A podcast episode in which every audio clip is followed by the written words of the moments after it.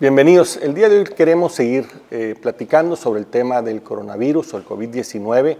Queremos seguir actualizando cómo estamos, en qué momento estamos y qué es lo que sigue. Es muy importante todos estar totalmente informados. Tenemos que hacer otro esfuerzo adicional a tomar en, en consideración todas las recomendaciones, a informarnos correctamente. Traemos una preocupación porque existe una pandemia de desinformación que puede hacer igual o más daño. Así que Vamos a tratar en este programa, gracias a los invitados, al doctor eh, Alberto Monteverde, que es médico especialista en alergias y inmunología, eh, que nos ayuden, y también al doctor Félix Higuera, que es especialista en salud mental, que nos ayuden a entender en qué momento estamos y qué sigue. Es muy importante informarnos, pero informarnos con bases sólidas de personas que conocen y en los espacios donde nos están diciendo la verdad. Dejemos afuera los rumores y las interpretaciones y esas recomendaciones, con todo respeto lo digo, de la abuelita, que lejos de ayudarnos nos pueden perjudicar en este momento que es crítico.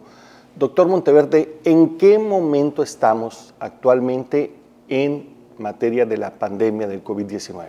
Eh, claro, gracias por la invitación. Hablábamos en el programa anterior que se requería en la fase 1 pues, eh, hacer eh, toda una serie de medidas para la contención. Estamos ya en la fase 2, que es la fase en la que ya tenemos transmisión comunitaria y donde vamos a estar viendo que el crecimiento en el número de contagiados pues empieza a ser ahora sí que mucho más rápido que en la primera fase. De hecho, creo que en ese programa teníamos alrededor de unos 40 casos confirmados, ahora ya vamos en 1000 eh, esto no, tiene por qué alarmarnos porque era algo que, tenía que suceder. De hecho, esos, esos mil casos nos hablan de que estamos entrando ya a esa elevación de la curva, la cual con las primeras medidas eh, de la fase 1, pues se trató de hacer que no fuera muy rápida esa elevación. Y sí se logró. Si nosotros observamos la curva de crecimiento exponencial de países como Estados Unidos, como China, como Italia, como Francia, vemos que ellos tuvieron un crecimiento mucho, pero mucho más rápido que el de nosotros, a pesar de que efectivamente nosotros no estamos haciendo todavía el número suficiente de pruebas. Pero ya en esta segunda fase, lo importante ya no va a ser el número de contagiados, porque sabemos que este va a estar subiendo de forma constante, sino que vamos a tenernos que fijar en dos cosas. Uno, el momento en que lleguemos al tope, es decir, el momento en que alcancemos la cumbre de contagiados, porque a partir de ahí va a ser el momento en que va a empezar a descender y eso nos va a poder dar una serie de expectativas para saber más o menos cuándo poder reactivar la economía, cuándo regresar a las escuelas, cuándo llevar a cabo todo esto. Esta primera fase es importante porque eh, tenemos que continuar con las medidas de la primera fase y agregar unas segundas, que cada vez obviamente las medidas que se van agregando, como esta declaratoria de la emergencia sanitaria, pues empiezan a ser un poquito evidentemente más agresivas para la economía, indudablemente, pero que son necesarias para evitar, igual que como decíamos en la primera fase, una sobresaturación de los servicios eh, de salud. Entonces creo que, eh, y sigo pensando, con un optimismo reservado, que México lo ha hecho relativamente bien. Quizá lo podríamos haber hecho todavía mejor, pero más o menos ha salido bien. Y en gran parte se va a deber, eh, uno, a que las medidas se tomaron a tiempo, quizá un poco presionada por la iniciativa privada, que las personas más o menos acataron esta situación, pero sí considero que por el tiempo eh, que llevan ya las personas eh, metidas en esta situación, empieza a haber una serie de desgaste ya de la población que también era esperado que apareciera. Es importante que la gente comprenda que ahorita es el, momento más importante probablemente para afianzarnos en las medidas de distanciamiento social, en las medidas de higiene, porque de eso va a depender que rápidamente podamos llegar ya a un nadir o a un punto alto y de ahí los casos empiecen a disminuir. Si no hacemos esa contingencia, ese punto en el que tenemos que alcanzar el punto más alto de infectados va a ser todavía más tardado y por lo tanto va a ser más tardado poder reactivar la economía y volver a las actividades habituales. Por otro lado, doctor Félix Higuera, nos cuesta trabajo asumir esta nueva condición de emergencia, ¿no? Eh, eh, estaba comentando fuera del aire eh, la reciente encuesta de Mitowski, donde dice que, solo, que todavía un tercio de la población no cree que sea un tema delicado o de emergencia el tema del coronavirus. Así es, lamentablemente mucha gente todavía la vemos en la calle, la vemos eh, incluso aún en su tiempo libre, cuando ya no están en el trabajo, la gente sigue exponiéndose en, grupos, en familias y divirtiéndose incluso eh, en áreas en donde podría estar en algún riesgo de contagiarse. Estamos en una etapa en donde las personas y las familias eh, viven la experiencia de la negación y de la negación a algo que pues es real, porque eh, nadie está ajeno a la información que por todos lados les está llegando. Que eh, se trata de una epidemia en donde está el riesgo de la vida de, las personas, la, propia y la de la familia, y sin embargo, la persona se resiste a admitir que hay que confinarse en el hogar y mantenerse en ese aislamiento para evitar justamente lo que decía el doctor Monteverde, evitar los contactos, evitar la propagación de este, este virus. Esta segunda etapa es eh, muy importante y pienso que eh, la, gente que nos ve o que nos escucha eh, debe asumir esa responsabilidad de dejar a un lado todos los, mitos o tabúes que, giran en torno al fenómeno el no creer o el suponer que no nos va a llegar o que somos resistentes a, los virus por la... O que el eh, calor lo va a evitar que llegue. O que el calor, eh, que estamos eh, esperanzados a que el calor ya, ya esté aquí para que, para que modifique la curva. No necesariamente. Estamos viviendo pues en una etapa crucial en donde como personas o grupos familiares habríamos de, de modificar el rumbo que esto lleva y ser menores el número de personas los afectados por el coronavirus. Yo pienso que eh, las, eh, las, familias eh, están ahorita con la oportunidad de acatar la instrucción, acatar la, la, la orden por parte de las autoridades y por parte de todos los colegas médicos que se han dedicado a transmitir el mensaje a concientizar, a sensibilizar a la población para que esto eh, tenga que ser de esta manera y no se vivían experiencias catastróficas como, como está sucediendo ahorita en Estados Unidos. Lo tenemos muy cerca, está aquí en Arizona, está en Nuevo México, está en California, lo tenemos aquí, muy cercano. Y tenemos que adoptar estas medidas para que esto automáticamente se interrumpa. ¿sí? Es la única estrategia y está en nuestras manos y está en la voluntad de cada una de las personas. Lamentablemente se ha politizado, se ha eh, incorporado este esquema de, no tolerar o de no querer este, hacer eh, lo que la autoridad nos, lo indica. Sí, estamos, queriendo jugar, pues, haciendo política en un momento delicado, ¿no? Sí, lamentablemente, eh, pero estamos justamente en este momento en el que tenemos que asumir lo que nos corresponde como personas, como grupo social y como eh, personal, eh, en este caso nosotros, personal de salud, hacerle frente a las cosas. Nos tiene que dar claro, el tiempo se acabó. estamos jugando el futuro en estos próximos días. El tiempo se acabó. Estamos frente a, una condición eh, crítica, una condición de altísimo riesgo.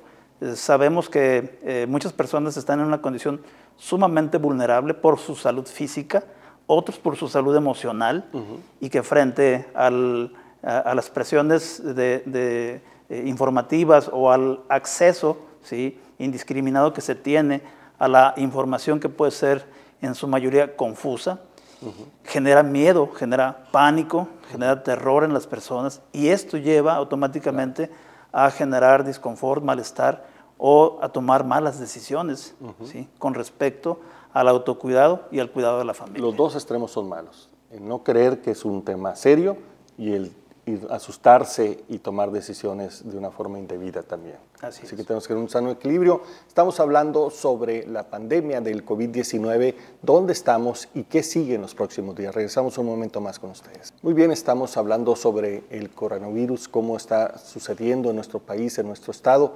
Eh, algo que decía el doctor Félix Seguera, doctor Monteverde, era que tenemos ya a nuestro lado el país con la mayor cantidad de infectados. Ya no está en Asia el problema, está en nuestro vecino y está inclusive en nuestras fronteras, en los estados que son fronterizos con México, está creciendo de una forma muy importante, probablemente porque no se tomaron las medidas a tiempo.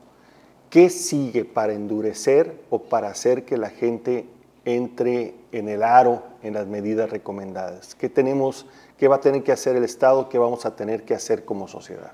Claro, Nueva York, el epicentro ya de la pandemia, ya Estados Unidos rebasó a, inclusive a China en, el número de, de infectados. Nadie podía creer eso. Y a una velocidad altísima, ¿eh? con lo que se demuestra que nuestras medidas que se tomaron en México y que no se tomaron en Estados Unidos, pues eran las correctas. Eh, efectivamente, de hecho, en Sonora, la mayor parte de los casos eh, que tenemos confirmados pues, han sido importados desde, desde Estados Unidos. Y la situación es que, como bien dices, Estados Unidos cerró sus fronteras para que nosotros no pudiéramos entrar, lo cual es pues, muy simpático porque realmente los que tienen el problema grave son ellos los que tendríamos que haber cerrado las fronteras para que no, no las hemos cerrado todavía. somos nosotros. Sin embargo, entiendo el por qué, porque sí México tiene mucho México americano que vive en el otro lado, con familias a las cuales separaríamos y estaríamos tomando ahora sí que la, posición de, Trump. Pero por lo menos sí tendría que el gobierno y los gobiernos de los estados ya empezar a tomar medidas en las cuales se revisara a las personas que pasan para acá, se les hiciera por lo menos un chequeo médico antes de entrar, eh, se pudiera en un momento determinado tomar la temperatura ya de perdida y aquellas personas que estuvieran con fiebre y con datos eh, clínicos de la enfermedad, pues no, no permitirles el paso. ¿no? O sea, lo que tendríamos que hacer es poner filtros en las fronteras. que, se tendría ya que empezar a hacer eso porque son lugares, por lo menos para Sonora, eh, estratégicos y, logísticos donde se han venido a importar casos. Eso es uno. El otro es el aeropuerto, donde creo que ya se están tomando, ya se tomaron e, ese tipo de medidas, pero sí Sonora, por el lugar estratégico que está, específicamente hablando de, nuestro estado y los estados que, tengan frontera con Estados Unidos, sí tendrían ya que, por lo menos, eh, si no se va a cerrar la frontera, lo cual yo también pienso que no, sería muy conveniente en este momento, sí eh, tener filtros muy estrictos para poder saber qué personas, ¿verdad?, tienen ya el proceso de la enfermedad, porque ya el que tiene el COVID como tal, el que trae la fiebre, la tos, eh, el dolor de garganta, son los más infectantes. Si bien es cierto que hay, la mayor parte de la gente, hasta el 85% son asintomáticos, es decir, no tienen ningún síntoma cuando adquieren la enfermedad, esos son menos infectantes. En cambio, el que está tosiendo constantemente está liberando estas partículas y se vuelve un, foco de infección muy grande. Entonces, ¿qué sigue? Eh, hay una película de Netflix que se llama El Hoyo y ahí uno de los actores eh, en una escena dice, no, nada de palos, lo primero es el argumento, hay que hablar, hay que tratar de convencer a la gente. Y le dice la otra persona, bueno, y si no se convence, dice, ah, entonces ahí sí el palo, ¿no? Entonces yo, yo creo que en esta etapa eh, eh, sí es necesario hablar más eh, con, con, las personas, con los empresarios, con la gente, proponer, porque el gobierno no solamente debe de tomar medidas de cierro aquí, cierro acá, bueno, cierro esto, pero ¿qué propongo para aminorar el golpe? Y, y, sí, ya después de hacer las propuestas y de estar hablando con la gente, pues sí se tendría que llegar a medidas más draconianas como el toque de queda, como realmente hay mucha gente, como decía el doctor, que está en la calle, que no tiene ningún oficio ni beneficio de andar en la calle, es decir, no se dedican ni a los alimentos, ni a la salud, ni están yendo a comprar comida. Hemos llegado a los extremos en que hay gente que hace fiestas en su casa todavía a estas alturas, cuando realmente la conciencia ya ahorita en este momento debería ser no solamente no hacer fiestas, es decir, no salir de la casa, quedarse ahí con la familia y mira, eh, en, la Segunda Guerra Mundial les pidieron ir a la guerra, aquí les están pidiendo nada más quedarse en su casa, ¿no? Entonces, tienen que entender que sí estamos viviendo un periodo muy crítico, eh, no, tampoco tiene que caer uno en el alarmismo y hacer compras de pánico, no, pero sí tener la conciencia de que la única manera que tenemos para frenar el número de casos que está habiendo ahorita en este momento es el distanciamiento social. Todo lo demás, como dice el doctor, pues son optimismos reservados, que si el clima nos va a ayudar a bajar la curva, que si hay algunos medicamentos que están probando que son efectivos, que si va a haber ventiladores que podamos hacer en México, en fin, una serie de cosas que pues son expectativas a este momento, pero el distanciamiento social sigue siendo lo único que nosotros podemos modificar. Pero está claro que si la gente no entiende, la autoridad va a tener que aplicarlo por la vía de la fuerza, eso no queda la menor duda, así que es por las buenas o por las buenas. Así es. Por otro lado, mucho hemos hablado del confinamiento y a veces lo, lo tachamos como negativo, doctor Félix Higuera, pero yo creo que también es una muy buena oportunidad que nos está dando esta pandemia para eh, tener una, un reencuentro ¿no? con nosotros mismos y con nuestras familias. Creo que también tiene oportunidades muy positivas. Por supuesto, en el estado de Sonora cada año se vive la experiencia del confinamiento por el clima. En junio, en julio, parte de agosto, en los tiempos de las vacaciones de los, de los hijos, de los menores eh, obligadamente las familias tienen que quedarse en el hogar por el clima extremo que existe. Entonces ya la experiencia se tiene. El agregado a este confinamiento es la medida disciplinaria. Y la medida disciplinaria es eh, incorporar los cuidados higiénicos que antes no se tenían y que antes no se consideraban, no se tomaban en cuenta por el contacto, la cercanía con otras personas, por eh, tocar incluso algunos materiales que sabemos que, que pudieran eh, transmitir el, este, el, coronavirus, etc.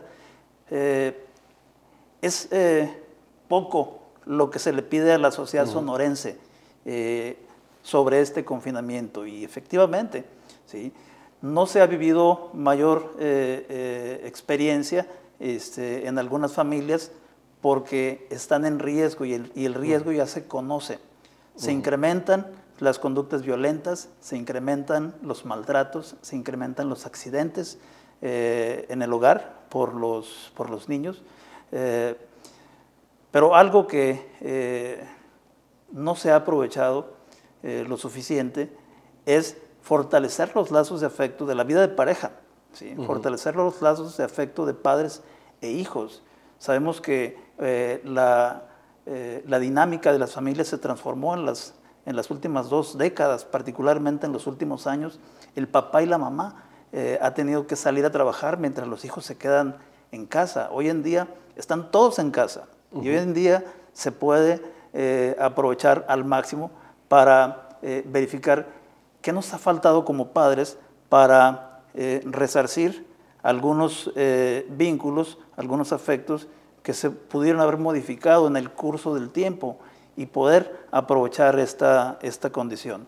Eh, por otra parte, sabemos que hay eh, personas en los grupos familiares que tienen riesgos por el temperamento, por el estilo de carácter, por el modo de reaccionar frente a las presiones o frente a lo, a lo nuevo, que es el confinamiento. Si esto es así, sabemos que eh, mm, pues hay medidas muy muy prácticas y muy básicas que pueden ser de muchísima utilidad para que eh, la persona que esté en un episodio intenso, difícil, eh, que está en el riesgo inminente de, tener un brote de, impulsividad o de agresividad, este, pues que se destine un espacio físico eh, tal cual para el tiempo fuera, como decimos. ¿sí? Necesito respirar un poquito de, eh, tranquilidad o desactivar eh, el alegato o, la, crisis y optar por, por el, tiempo fuera. Y el tiempo fuera es muy eh, válido porque a los 20 minutos o a la media hora ya viene la calma. Y viene la calma de tal forma que ya viene y se incorpora nuevamente a, a la participación y a la dinámica en familia. Es decir, hay mucho, mucho por aprovechar. Yo creo que es importante primero tener claro que se requiere un plan. O sea, tenemos que entender que ese confinamiento en casa, con la familia, ese reencuentro, va a tener sus oportunidades y sus riesgos. Hay que hacer un plan y hay que poner reglas y hay que saber también estas eh, oportunidades de salir a quien se siente afectado por el momento. Porque ahorita nos comentabas esta esta cifra eh, eh, del caso chino que habla de una mala administración de este momento podría traer otras tragedias si no lo sabemos administrar correctamente. Seguro, eh, particularmente la, la, vida de pareja. En la vida de pareja pueden ocurrir desgracias al extremo de incrementar los riesgos de, de maltrato en la relación de pareja o el grado de de las amenazas de divorcio o los divorcios. ¿sí? Quienes habían estado en riesgo previo de la inestabilidad en la vida de pareja puede esto detonar en una crisis. Pero tienes muchísima razón. Hay eh, necesidad de, tener todo un plan bien establecido y como adultos eh, de un grupo familiar eh, podemos establecer de manera conjunta sobre las prioridades en la vida familiar durante este lapso de tiempo. En Sonora llevamos dos semanas, ¿sí? ya llevamos este, obligadamente una semana y ahora viene el mes ¿sí? de lo que es de, a partir de la, de la fecha al 30 de abril. Entonces tenemos todo un mes por delante para eh, aprovechar al máximo y poder atender o resolver las situaciones que eh, pudieran irse presentando. si, eh, si, sabemos que como grupo ya ha estado latente algún riesgo, pues ah, cuando se hace el esfuerzo y no se puede por cuenta propia, hay que solicitar ayuda. Claro. Los servicios siguen vigentes. Pero lo primero es no ignorarlo, atenderlo. Atenderlo. Tenerlo claro y saber que se puede eventualmente complicar y saber con quién se puede apoyar uno. ¿no? así es. Estamos eh, eh, con la posibilidad de, que por el esfuerzo propio habríamos de resolver. Cuando esto no es así, cuando los esfuerzos ¿sí? nos están llevando al agotamiento, al cansancio, al fastidio, pues eh, viene la posibilidad de...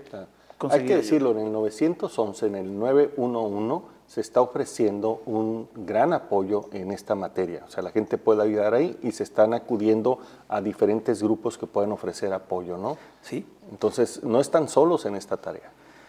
Hay eh, ayudas eh, diversas y que el 911 canaliza a los diferentes sitios en donde se hace la intervención para que las personas puedan sobreponerse de una Pero es muy importante decirles, no se sientan ahogados, por favor acudan. Cuando sienten que están rebasados por la situación, no, es, no se aíslen, apóyense en este tipo de servicios especializados que están a sus órdenes, se están creando capacidades para poderlos atender.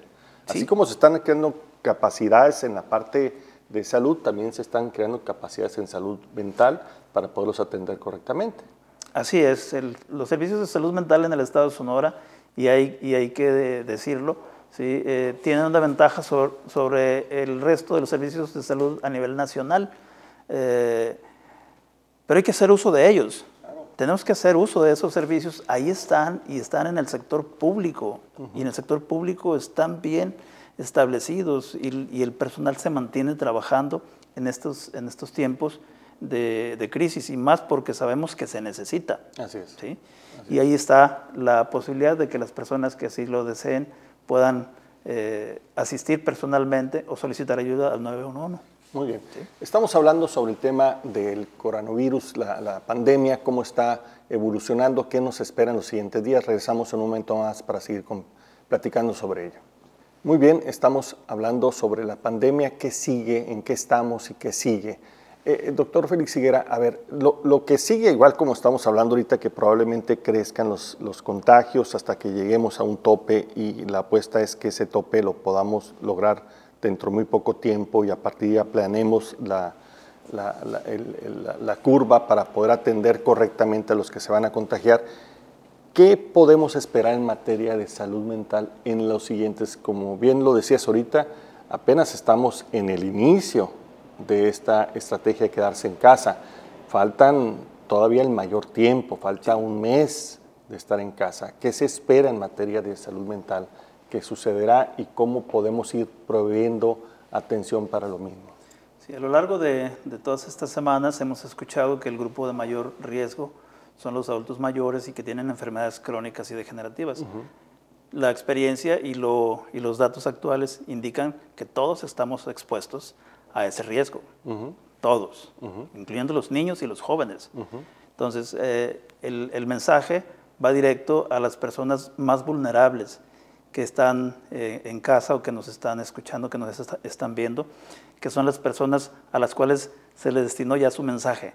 Aguas adulto mayor porque tú eres el próximo, ¿sí? Y te puede ir muy mal. Entonces, ¿qué experiencia emocional estarán viviendo los adultos mayores, además de traer posiblemente ya una enfermedad crónica degenerativa, pues que esté inestable en sus emociones, que esté ansioso, que esté preocupado, que esté ya teniendo problemas de insomnio y que esté o incluso aterrado de posiblemente eh, tener eh, la contagiosidad del coronavirus. Y eso lo, lo, lleve o a estar en una crisis emocional ansiosa o se le instale un cuadro depresivo. Ese es un escenario eh, que hay que tomar en cuenta. Pero por otro lado, tenemos eh, en, casa eh, pues hijos de diferentes edades. Los hijos de diferentes edades, sabemos que los, los pequeños podría no ser tanto el problema para establecer los controles, pero posible un hijo o una hija tenga esto que se llama déficit de atención, hiperactividad, impulsividad, y que por las características de la inquietud, el acelere y la dificultad para permanecer quieto, traiga a la familia en jaque en todo momento. Si este niño o esta niña está en una condición de riesgo para la inestabilidad familiar, se tiene que eh, reconocer, admitir que está sucediendo ese problema para eh, hacer algo con, el niño y con el resto de la familia, porque brota la rivalidad entre los hermanos, brotan los conflictos este, entre ellos mismos, eh, aparecen los resentimientos, aparece una diversidad de, situaciones muy incómodas que lejos de, crear el ambiente sano, y, este, y satisfactorio para disfrutar de este tiempo, pues se vive una experiencia muy difícil, muy amarga. ¿sí? Saber pues que están esos, esos casos. Pero por la otra nos vamos a los adolescentes y a los adultos, jóvenes en la casa.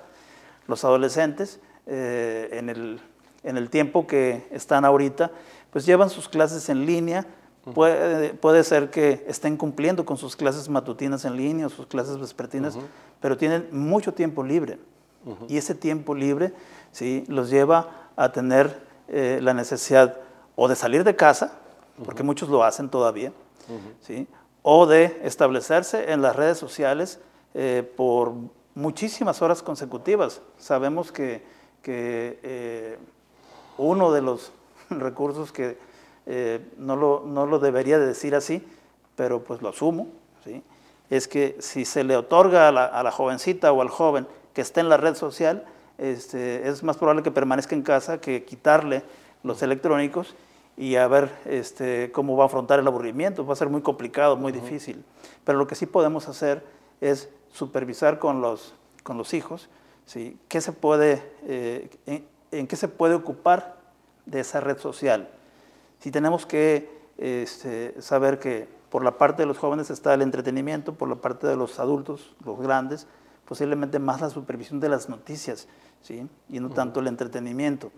Pero con respecto a los riesgos a los que ellos están expuestos, es que si permanecen en, la actividad placentera por horas o por tiempo consecutivo, sabemos que la supresión de esa actividad lo va a llevar al, humor irritable, a la impaciencia, a no tolerar, a tener eh, eh, una, una, crisis emocional frente a sus padres, tan solo por el hecho de que él eh, no pueda ¿sí? autorregular, tan solo por ese hecho de estar de manera, de manera continua frente a los electrónicos. Sabemos que eso sucede y que eventualmente así se va a presentar. Pero también tenemos a los a los grandes, a los que salen fuera de casa y se, salen a divertirse, se salen a tomar.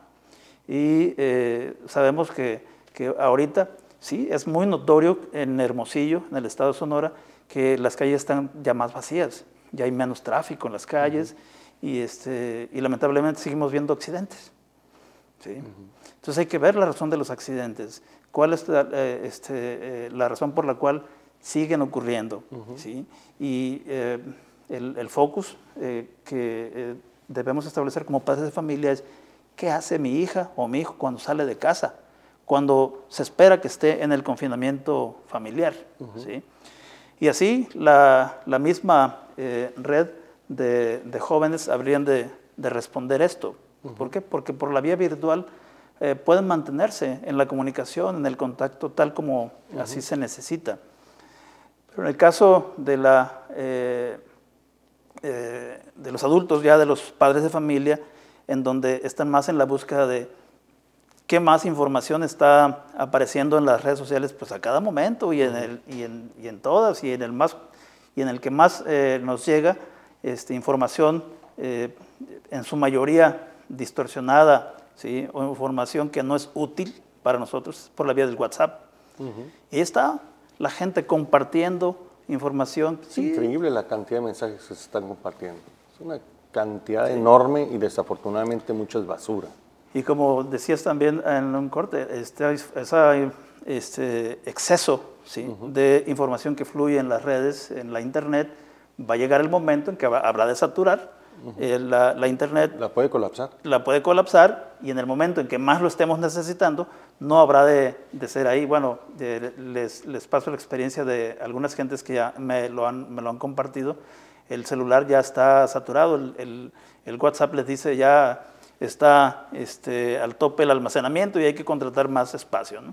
Entonces, es, es, eh, es, eso lo que, eh, lo que en, realidad está, está pasando, pero sí necesitamos poner orden, poner eh, un tope, un límite ¿sí? a la información que, que este, estamos recibiendo y poder ir eh, eliminando ¿sí? lo que... Y, y proponernos aprovechar este tiempo para esos déficits que hemos dejado pendientes en la relación del día a día, que no nos permite por la dinámica económica, por las ocupaciones, poderlo resolver, ese acercamiento entre la familia, entre la pareja, entre los hijos y entre la propia familia, ese acercamiento con los abuelos, es una oportunidad para volver a relanzar la relación, trabajar más en actividades que sean comunes.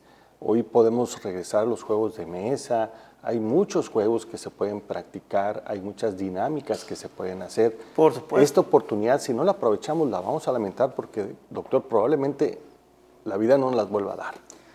Sí, los hijos hoy en día no conocen, por ejemplo, eh, que tenemos eh, la radio, y que tenemos la radio y que tenemos una variedad de, de, música para escuchar que los hijos que no la conocen, porque hay hoy en día jovencitos que no conocen ¿sí? la, la, radio en, en el Estado Sonora y en este país y que aportan este, entretenimiento y aportan este, buena música y algunas radiodifusoras pues contenidos. y, las historias de familia, que a veces mucha gente no sabe ni de dónde viene. Es el momento de recordar los antepasados, dónde venimos, por qué hemos venido de los pueblos a las ciudades, quiénes son los antepasados. Es el momento también de, eh, de, compartir muchas anécdotas. ¿no? que le dan riqueza pues, a la parte humana de esta relación? Es eh, la enorme oportunidad que como personas y grupos familiares tenemos para el restablecimiento de justamente la, los, lazos intergeneracionales que gran eh, información aportarían para cada uno de nosotros y poder eh, incorporarlo a la medida protectora también, como personas, como, como seres humanos que somos, y poder replicar y mantener esto a través del tiempo, que sería fabuloso. Claro. Yo diría, primero tenemos que tener claro que podemos aprovechar esta oportunidad de, este, de esta pausa para hacer un plan, pero el plan tiene que tener un solo objetivo, salir más fortalecidos. Tenemos que salir más fuertes como familia, más fuertes como personas. Esta oportunidad creo que es de oro. Probablemente no la volvamos a, a tener, así que a las crisis también hay que buscarle las oportunidades. Por supuesto que sí. Aquí tenemos una muy grande. Estamos hablando sobre la pandemia, pero también estamos hablando de diferentes aspectos. No solamente es uno y muy importante, que es cuidarnos, también es buscar las oportunidades para enriquecernos. Regresamos un momento más con él. Muy bien, estamos de regreso, estamos hablando sobre la pandemia, el coronavirus y, o el COVID-19 y qué es lo que tiene que seguir en las próximas semanas. Eh, doctor Monteverde, a ver, hay hay otras acciones adicionales al confinamiento, a las medidas sanitarias de lavarse las manos, de guardar la sana distancia, eh, de desinfectar constantemente lo que tocamos. Eh, se está hablando, por ejemplo, del cubrebocas. ¿Sirve el que ya empecemos a utilizar los cubrebocas? Porque se está planteando como una medida eh, que reforzaría pues, el cuidarse a uno mismo y cuidar al, al prójimo. Claro, sí, hay algunas medidas que últimamente se han estado estudiando y que no se habían estudiado a fondo porque quizá efectivamente nunca había habido la oportunidad de estudiar una pandemia. Se ha visto, por ejemplo, la relación del sueño con la inmunidad, esto buscando eh, generar una mejoría en el estado inmune de las personas. Se ha visto que aquellas personas que duermen, ¿verdad?, de 6 a 8 horas de forma constante, su sistema inmunológico tiene la capacidad, específicamente de los CD8, que son las células encargadas de destruir a las células infectadas por virus, de funcionar mejor. Y aquellas personas que tienen insomnio, tienden a tener una menor función de los CD8. Entonces, el, dormir adecuadamente es una forma de mejorar el sistema inmunológico. La dieta, ¿verdad? Lo que estamos comiendo, el comer sanamente es otra forma también de favorecer al sistema inmunológico y son medidas que simplemente se pueden hacer en casa. En relación específicamente del, cubrebocas, ha habido tanta eh, situación con esto que pienso que a veces lo que pasa es que no, no, no utilizamos un poco el sentido común que es el, menor de los sentidos menos, decir que el sentido menos común de los que hay. Miren, el cubrebocas como tal, así como tal, hay de varios tipos. El, más sencillo es el que la gente conoce, ese cubrebocas de color azul, que se utiliza en quirófano habitualmente y que utiliza el personal de sanidad y que fue el que primero se escaseó. Ese cubrebocas, específicamente, eh, el tejido o la fibra que trae, no es suficiente para evitar que las pequeñas partículas suspendidas en el aire del de, eh, coronavirus que los estadounidenses llaman airborne, que son las partículas más pequeñas, si alguien tose en una fotografía electrónica se puede ver cómo hay unas eh, gotas muy pesadas que caen al piso, esas le llaman los estadounidenses droplets, y hay unas más pequeñas que quedan como una especie de flush suspendidas en el aire. Esas muy pequeñas, el cubrebocas normal no las tapa pero las grandes sí. Hay que entender que el virus está suspendido dentro de estas microgotas. Cuando alguien tose en un lugar abierto, generalmente el aire se lleva a esas, microgotas y la posibilidad de infectarse por esas microgotas en el exterior es prácticamente nula. Es decir, si alguien sale a su jardín, si alguien sale a correr, la posibilidad de que haya microgotas que pueda esa persona inhalar e infectarse es más fácil que le cayera un asteroide encima. Sin embargo, si es un personal de salud que está en un consultorio cerrado y una persona tose, esas microgotas pueden quedar capturadas dentro del consultorio que no tiene ventilación hasta dos horas y el personal de salud sí estaría expuesto a ellas. Por lo tanto, el cubrebocas habitual te protege de que alguien te tosa y las gotas grandes no te peguen directamente en la nariz y en la cara. Se ha comprobado que alguien que trae cubrebocas del normalito eh, constantemente se lo está acomodando porque ya le dio comezón, porque ya le tapó el ojo, el lente ya no le quedó, entonces está toque y toque la cara, algo que queríamos evitar en un principio. Y se ha visto que las personas en general en el exterior, como se contaminan, es a través de las manos, a través de los fomites. Entonces, si yo toco algo donde alguien tosió hace unas dos horas y yo no me doy cuenta, y luego me acomodo el cubrebocas, y luego el cubrebocas me dio comezón y ya me toqué el ojo, entonces la posibilidad de que yo me contamine es mayor. Yo entiendo la utilización de estos cubrebocas, por ejemplo, en médicos, en enfermeras, en camilleros, en personal de seguridad de los hospitales, en las personas que están despachando a la mejor comida o que están atendiendo gente como las que están cobrando o las personas que están en el banco, porque están expuestas a que alguien les tosa sin querer en la cara y bueno, eso les puede proteger. Pero hay que entender que eso no te va a proteger de las micropartículas. El médico como tal, que atiende pacientes de urgencia, que llegan con fiebre y que no sabemos si tienen coronavirus o no, necesitan utilizar una mascarilla que se llama N95. Que esta mascarilla que mucha gente la compró y la botó y que no la necesita para salir a caminar afuera, es una mascarilla que tampoco protege al 100%, ¿eh? Eh, deja un 90% de protección. Es decir, aún con esa mascarilla el médico se pudiera contagiar.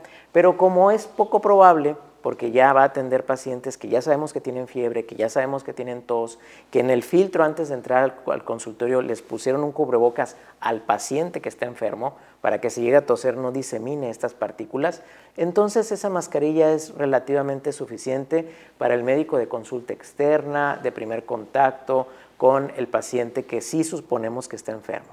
Pero ya un paciente diagnosticado con COVID, que ya se le hizo la prueba, salió positivo, tiene fiebre, tiene tos, dolor de garganta, y es un paciente que ya es infectante, esos pacientes solamente se pueden atender con mascarillas FPP3 o P100, las cuales son muy especializadas y solamente las tenemos afortunadamente en el sistema de salud, porque si no ya también se las hubieran acabado por fuera.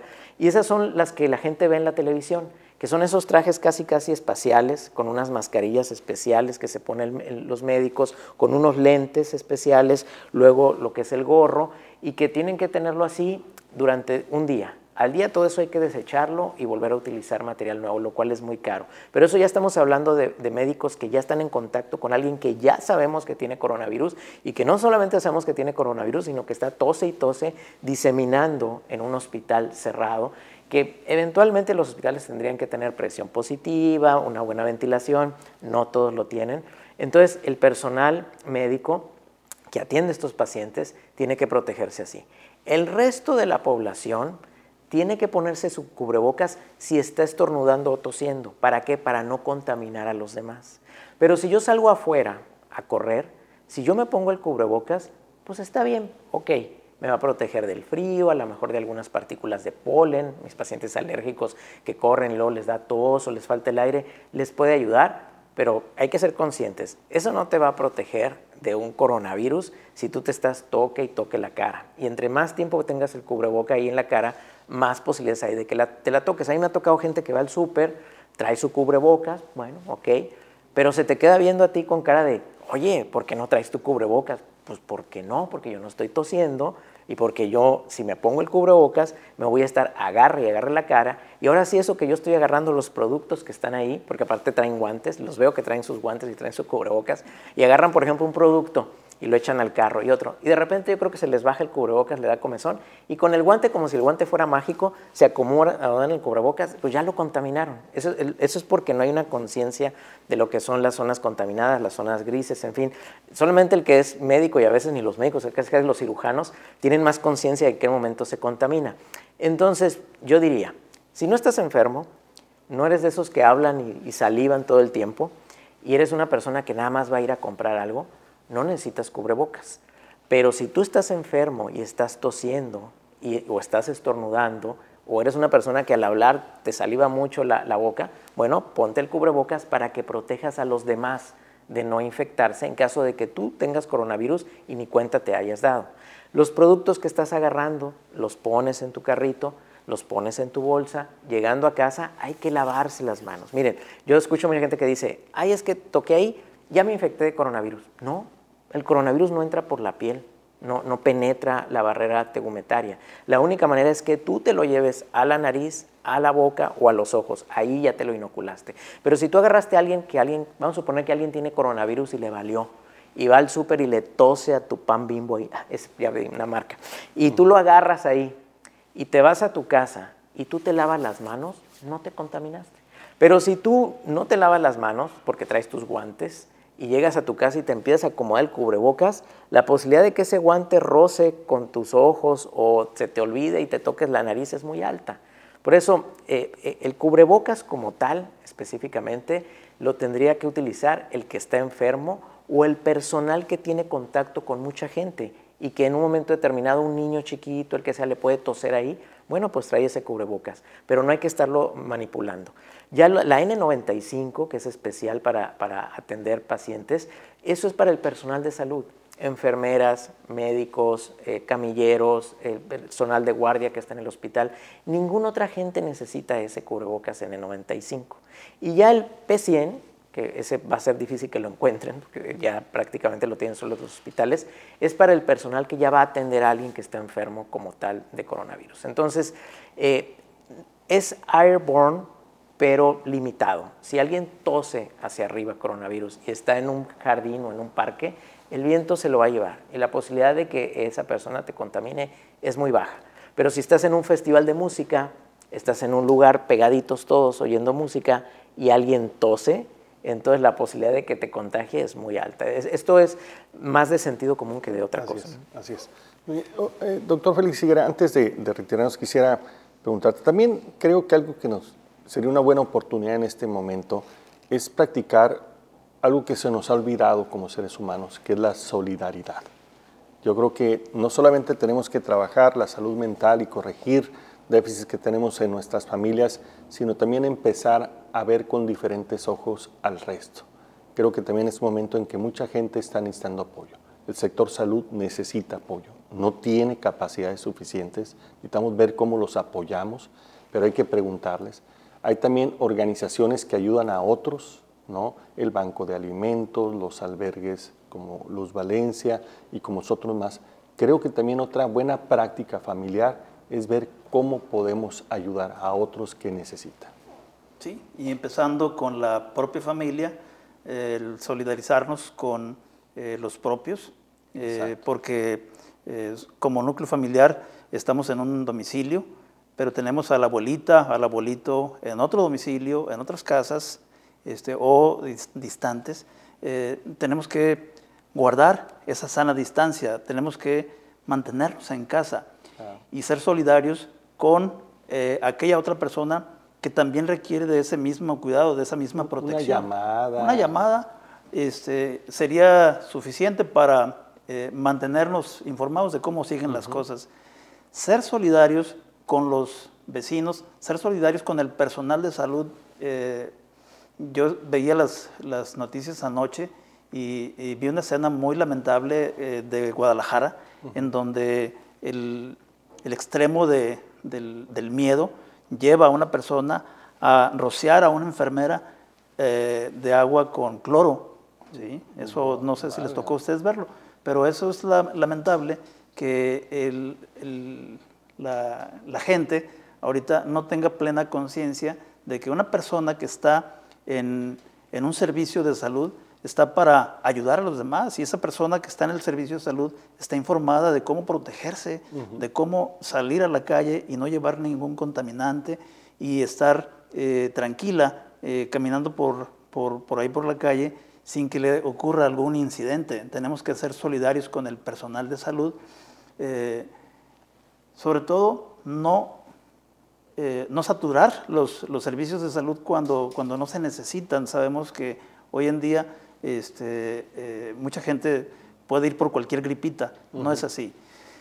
Pero en lo que respecta a qué más apoyos, ¿sí? sabemos que hay muchas organizaciones de la, de la sociedad civil que están brindando eh, un, soporte adicional a la salud ¿sí? desde otros ángulos, desde otras áreas y que aportan bastante para el servicio clínico para el servicio asistencial, para eh, alimentos, para medicamentos, para intervenciones en crisis, para la ayuda emocional. Sabemos que hay diversas instituciones que eh, suelen ser de ayuda. Es momento en que toda el gran número, y les puedo decir la cantidad de instituciones eh, no gubernamentales, aproximadamente 250, 250 en el estado de Sonora que pueden activarse y la activación ¿sí? de esta ayuda social puede ser de gran beneficio para las personas que así lo estén necesitando. Y predominantemente la ayuda es en la comunidad. Y es en la comunidad donde más lo estamos necesitando. Las personas que están en desventaja social, las personas que están en, en una condición precaria, son la gente que tiene menos información, es la gente que sin información pues tampoco tiene acceso a, las, fuentes de información, como es la televisión o como es eh, la radio o, este, o, el, servicio de salud de la comunidad. Entonces, sí hay mucho por hacer con respecto al, fomento ¿sí? de, la salud eh, en, lo, público. Y ahí tenemos que ser activos, tenemos que ir a buscarlos y preguntarles qué necesitan, en qué los podemos ayudar para que ellos puedan ayudar mejor lo que saben hacer. Indudablemente tiene que ser de esa manera, porque la, gente eh, no se puede mover de su casa, la gente ahí está, y la gente está este, posiblemente eh, cometiendo algunas, algunas fallas, no respetando este, eh, el aislamiento, etcétera, por la falta de información. Y ahí está muchas de las organizaciones civiles que pueden echar mano para que el, servicio o los servicios de salud en el Estado de Sonora tengan menos carga frente a esta enorme necesidad que se tiene en estos momentos.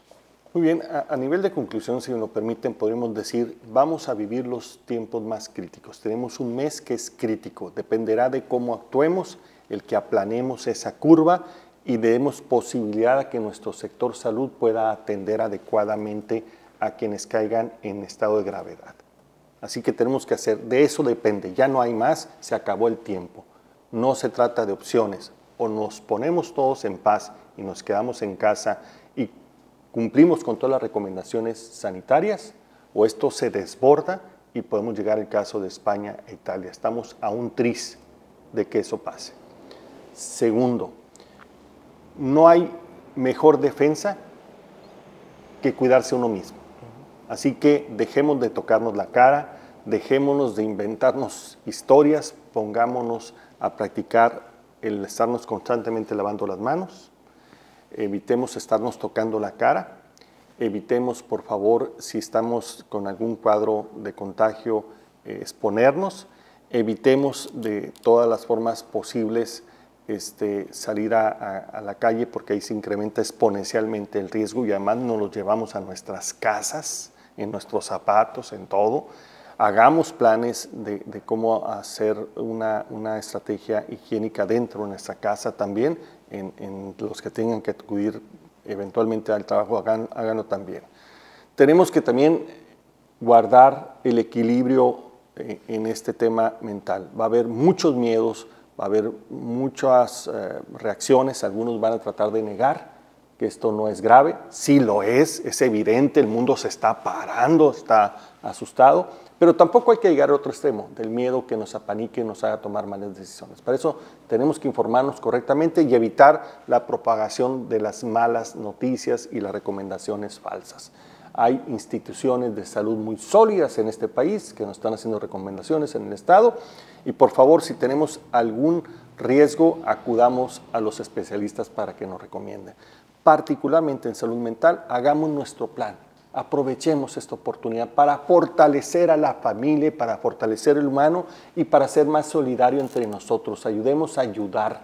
Eso es muy importante. Y si alguien se siente ahogado, acuda al 911. Ahí le van a dar suficiente orientación para que tenga todos los elementos y pueda salir avante en un momento de crisis que los va a haber, desafortunadamente.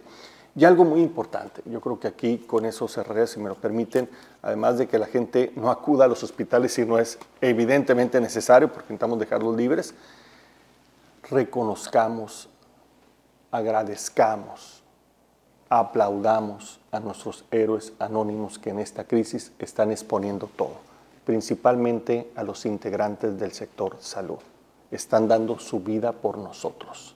Están en los momentos más delicados, están cansados, agotados y siguen dando el resto. Es el momento de reconocer como sociedad a quienes realmente hacen mucho por nosotros y que de pronto los ignoramos.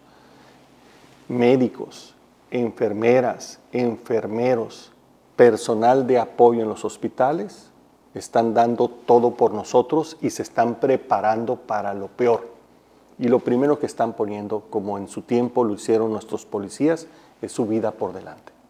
Así que aprendamos a darle las gracias y aprendamos a motivarlos. Si algo hemos visto en otros países que han caído en esta desgracia, como Italia y como España, es el gran vuelco de la sociedad a reconocer a este personal que en el día a día hemos ignorado.